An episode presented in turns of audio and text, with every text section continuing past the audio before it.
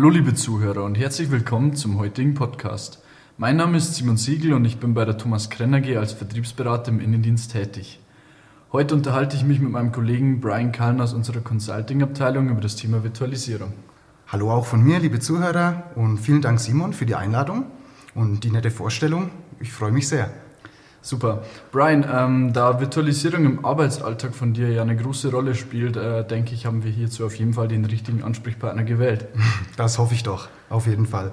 Super. Ich würde jetzt auch gleich mit der ersten Frage starten und zwar, ähm, was ist Virtualisierung denn eigentlich, beziehungsweise was kann man sich darunter vorstellen?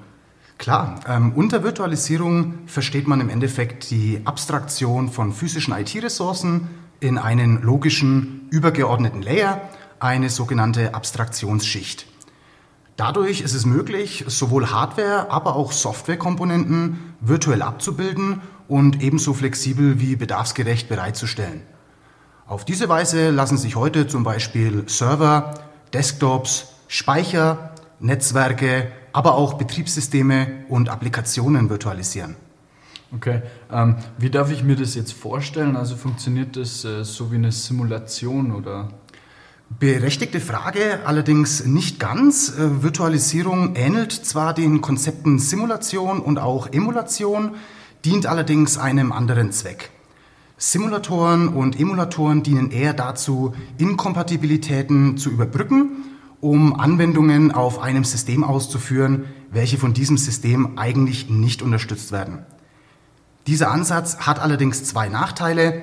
Zum einen sind Emulation und Simulation sehr aufwendig in der Entwicklung und außerdem gehen beide Ansätze zwangsläufig mit einem Performanceverlust einher. Virtualisierung ist deshalb im Optimalfall so konzipiert, dass möglichst wenig simuliert oder emuliert werden muss. Stattdessen sollen Virtualisierungslösungen lediglich eine Abstraktionsschicht bilden, um IT-Ressourcen virtuell bereitzustellen. Okay, ähm, du hast vorher die beiden Punkte Server-Virtualisierung und äh, Desktop-Virtualisierung angesprochen. Mhm. Wir könnten ganz gerne auf diese beiden Punkte ein kleines bisschen genauer eingehen. Klar, sehr gerne. Bei der Server-Virtualisierung werden Hardware-Komponenten mit Hilfe einer Software unabhängig äh, von ihrer physischen Grundlage bereitgestellt. Das beste Beispiel dafür sind virtuelle Maschinen. Eine virtuelle Maschine ist in dem Fall also ein virtueller Server, der sich dem User gegenüber allerdings wie ein physischer Rechner mit Hardware und Betriebssystem verhält. Virtuelle Maschinen werden dabei als sogenannte Gastsysteme bezeichnet und laufen auf einem oder mehreren physischen Systemen, die man Wirt oder Host nennt. Die anfangs erwähnte Abstraktionsschicht wird hier durch einen sogenannten Hypervisor oder auch Virtual Machine Monitor erzeugt und dieser Hypervisor verwaltet die vom Wirtssystem zur Verfügung gestellten Hardware-Ressourcen wie CPU, RAM und Festplattenspeicher und teilt diese dann auf beliebig viele Gastsysteme auf. Man unterscheidet dabei zwei Typen von Hypervisor. Zum einen gibt es Typ 1 Hypervisor, die setzen direkt auf der Hardware des Host-Systems auf und werden auch Bare Metal Hypervisor genannt. Beispiele dafür wären VMware ESXi Microsoft Hyper-V und auch Proxmox. Und dann gibt es noch die Typ 2 Hypervisor, die laufen im Betriebssystem des Wirts und nutzen auch die vom Wirtssystem bereitgestellten Gerätetreiber, um auf die Hardware zuzugreifen. Diese nennt man auch Hosted Hypervisor und Beispiele dafür wären VMware Workstation oder Microsoft Virtual PC. Okay, ähm, aber wo liegen jetzt hier die, die, die Vorteile? Also was sind da jetzt meine Benefits? Die Vorteile der Servervirtualisierung sind zum einen, dass die Anzahl physikalischer Server und zugehöriger Hardware stark verringert werden kann. Man benötigt also weniger Hardware, was deshalb auch zu verringerten Anforderungen an Platz, Racks, Verkabelung sowie auch Strom und Kühlung führt, wodurch sich IT-Kosten insgesamt natürlich erheblich reduzieren lassen. Ein weiterer Vorteil der Virtualisierung ist, dass man die Hardware weitaus besser auslasten kann. Tatsächlich ist es so, dass moderne Server die meiste Zeit weniger als 5% ausgelastet sind, wodurch kostbare Ressourcen ungenutzt bleiben. Durch Virtualisierung wird der Arbeitsspeicher und die CPU konstanter ausgelastet und eben nicht nur bei Spitzen eines Servers. Ein weiterer Punkt ist auch die schnellere und einfachere Bereitstellung virtueller Server. Eine neue virtuelle Maschine ist mit wenigen Mausklicks erstellt und man muss hierfür keine Hardware mehr bestellen und dementsprechend auch kein Budget dafür einplanen. Weitere Vorteile, die mir einfallen, sind außerdem die erhöhte Verfügbarkeit, aber auch Business Continuity und Disaster Recovery. Virtuelle Maschinen können zum Beispiel ohne Ausfallzeit von einem auf einen anderen Virtualisierungshost verschoben werden, um bei Bedarf Wartungsarbeiten oder Problemlösungen auf einem Host durchzuführen. Genauso ist es möglich, virtuelle Maschinen auf einen anderen Host zu replizieren bzw. zu spiegeln, sodass im Falle eines Hostausfalls die betroffenen VMs mit nur sehr geringer oder gar keiner Downtime verfügbar bleiben. Und selbstverständlich kann man auch mehrere Virtualisierungshosts mit all ihren virtuellen Maschinen über ein zentrales Management-Tool verwalten, was ich auch als ja, Vorteil ansehen würde. Okay. Äh, und wo ist jetzt hier quasi der Unterschied äh, zur Desktop-Virtualisierung? Genau. Bei der Desktop-Virtualisierung hingegen werden äh, Desktop-Umgebungen zentral von einem Server bereitgestellt und über ein Netzwerk in Anspruch genommen.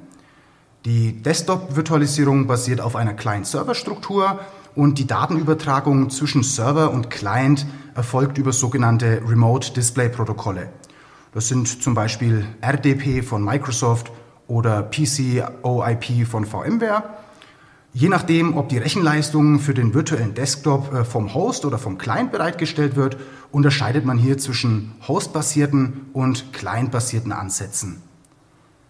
Bei der hostbasierten Desktop-Virtualisierung wird die gesamte Rechenleistung für die Desktop-Umgebung und auch den Anwendungsbetrieb von der Server-Hardware zur Verfügung gestellt. Auf hostbasierte virtuelle Desktops kann deshalb mit beliebigen Client-Geräten zugegriffen werden. Das können also voll ausgestattete Thick-Clients, hardware-reduzierte Thin-Clients oder auch gänzlich minimalisierte Zero-Clients sowie Tablets und Smartphones sein. Die zwei bekanntesten Ansätze für eine hostbasierte Desktop-Virtualisierung sind zum einen hostbasierte virtuelle Maschinen und zum anderen Terminal Services. Bei hostbasierten virtuellen Maschinen verbindet sich jeder Anwender über einen Client mit einer virtuellen Maschine auf dem Server. Man unterscheidet da zwischen persistenten Desktops, wenn ein User sich bei jeder Sitzung mit derselben VM verbindet und nicht persistenten Desktops, wenn den Usern zufällige VMs zugewiesen werden. Persistente Desktops bieten den Anwendern also Individualisierungsspielraum, da man sie mit benutzerdefinierten Anwendungen und individuellen Anzeigeoptionen entsprechend personalisieren kann. Beim Terminal Service dient der Client lediglich als Anzeigegerät für zentral gehostete Desktops, die von einem Terminal Server zur Verfügung gestellt werden. Der Individualisierungsspielraum ist hierbei also eher minimal, weshalb sich dieser Ansatz eher dazu eignet, hochstandardisierte Arbeitsplätze mit eingeschränkten Funktionen bereitzustellen. Im Gegensatz dazu muss bei einer client-basierten Desktop-Virtualisierung die nötige Rechenleistung weiterhin vom jeweiligen Client bereitgestellt werden. Hierfür benötigt man also nach wie vor Thick-Clients mit entsprechender Hardware. Zwei Ansätze für eine clientbasierte Desktop-Virtualisierung sind zum einen clientbasierte virtuelle Maschinen und auch OS-Streaming. Bei clientbasierten virtuellen Maschinen wird die Desktop-Umgebung in einer VM auf dem Client ausgeführt und jeder virtuelle Desktop synchronisiert sich in regelmäßigen Abständen mit einem Betriebssystem-Image auf dem Server. Man benötigt zwar einen leistungsfähigeren Client, Allerdings stehen Anwendungen auch dann noch zur Verfügung, wenn die Verbindung zum Server abbricht. Und beim OS-Streaming wird das Betriebssystem der Desktop-Umgebung auf der lokalen Hardware ausgeführt. Lediglich der Bootvorgang erfolgt über ein Image auf dem Server. OS-Streaming bietet sich somit für Szenarien an, in denen ganze Desktop-Gruppen auf Basis eines einzigen Betriebssystem-Images bereitgestellt werden sollen. Administratoren müssen also lediglich ein Image auf dem Server verwalten, um Anpassungen auf allen gestreamten Desktops herbeizuführen. Das OS-Streaming kommt auch ohne Hypervisor aus, benötigt allerdings eine konstante Netzwerkverbindung zwischen Server und Client. Okay, das war jetzt auf jeden Fall äh, einiges an Informationen. Ich würde dich aber trotzdem noch ganz kurz bitten, äh, einfach vielleicht die, die Vorteile äh, zu nennen. Natürlich, also sehr gerne. Da man bei der, zumindest bei der gängigen hostbasierten Desktop-Virtualisierung eben keine vollwertigen Clients mehr benötigt, kann man durch die Nutzung von Thin oder Zero Clients natürlich Kosten im Bereich der Endgeräte sparen, sowohl in der Anschaffung als auch im Betrieb der Geräte. Bei der clientbasierten Desktop-Virtualisierung hat man dafür eben je nach Ansatz die Vorteile, dass Anwendungen auch ohne Netzwerkverbindung zur Verfügung stehen oder eben nur ein zentrales Image verwaltet werden muss.